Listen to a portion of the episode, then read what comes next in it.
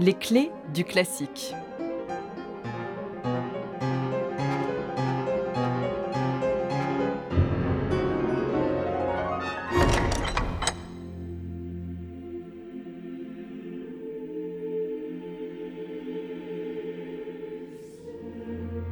Brahms a 35 ans quand il crée son Requiem allemand, première de ses grandes œuvres chorales avec orchestre.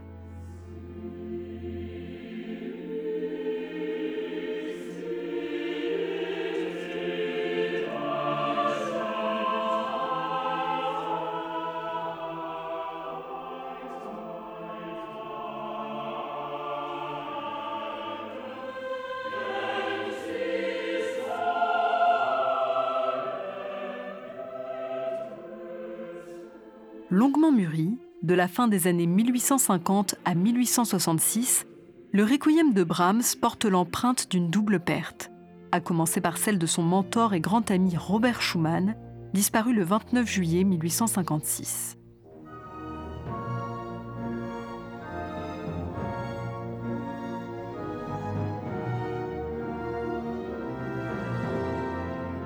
C'est à ce moment-là, dans sa 23e année, que le jeune Brahms songe à composer une œuvre funèbre, qui demeure dans un premier temps à l'état de pensée. Schumann prévoyait d'ailleurs lui-même d'en écrire une sous forme de cantate.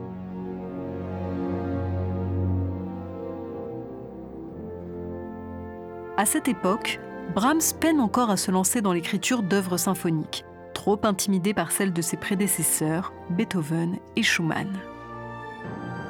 Sa première symphonie, dont les esquisses datent de 1854, ne verra le jour que 20 ans plus tard, en 1876. En 1865, Brahms subit une nouvelle perte, cette fois-ci plus intime, celle de sa mère. C'est probablement l'élément déclencheur de la composition du Requiem. Le compositeur décide alors de rassembler des feuillets d'œuvres abandonnées ou inachevées pour nourrir sa réflexion.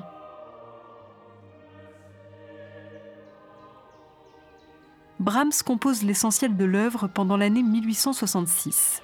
Le 17 août, quand il arrive à Lichtental, près de Baden-Baden, chez Clara Schumann, il a presque terminé. Retiré dans la nature, au calme, il peut paisiblement achever son requiem.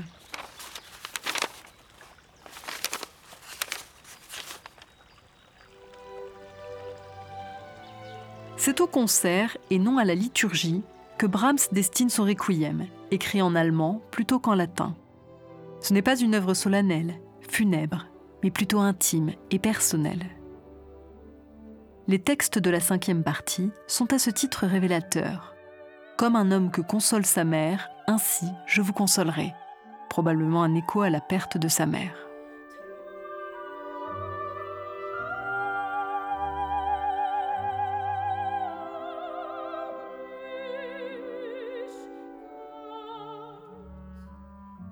Brahms est un grand lecteur de la Bible, traduite par Luther.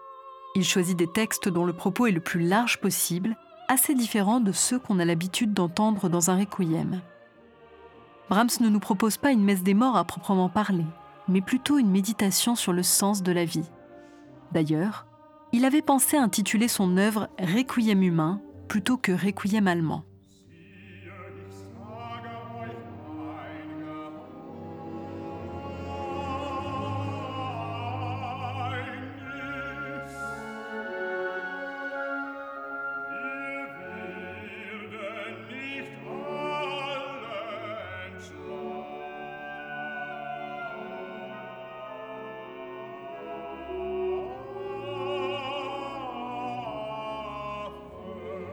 L'œuvre, en sept mouvements, est partiellement créée le 1er décembre 1867 à Vienne. Le public de la Redoutensaal y découvre les trois premières parties. Pour l'anecdote, un incident survient lors de la troisième.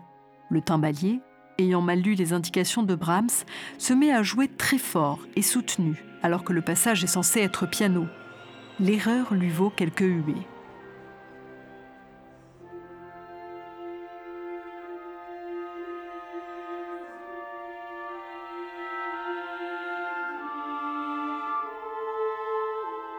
La création officielle de la première version du Requiem a lieu le 10 avril 1868, jour du Vendredi Saint, à la cathédrale de Brême.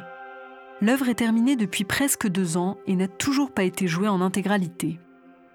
Ce jour-là, Brahms dirige les chœurs et l'orchestre.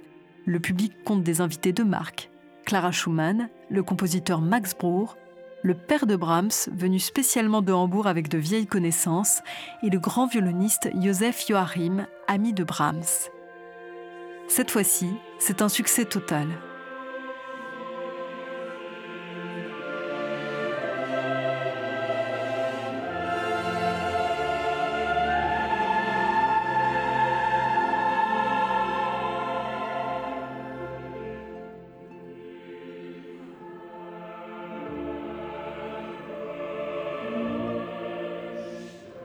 Après l'ajout de l'actuel cinquième mouvement, la version intégrale de l'œuvre est créée au Gewandhaus de Leipzig le 18 février 1869.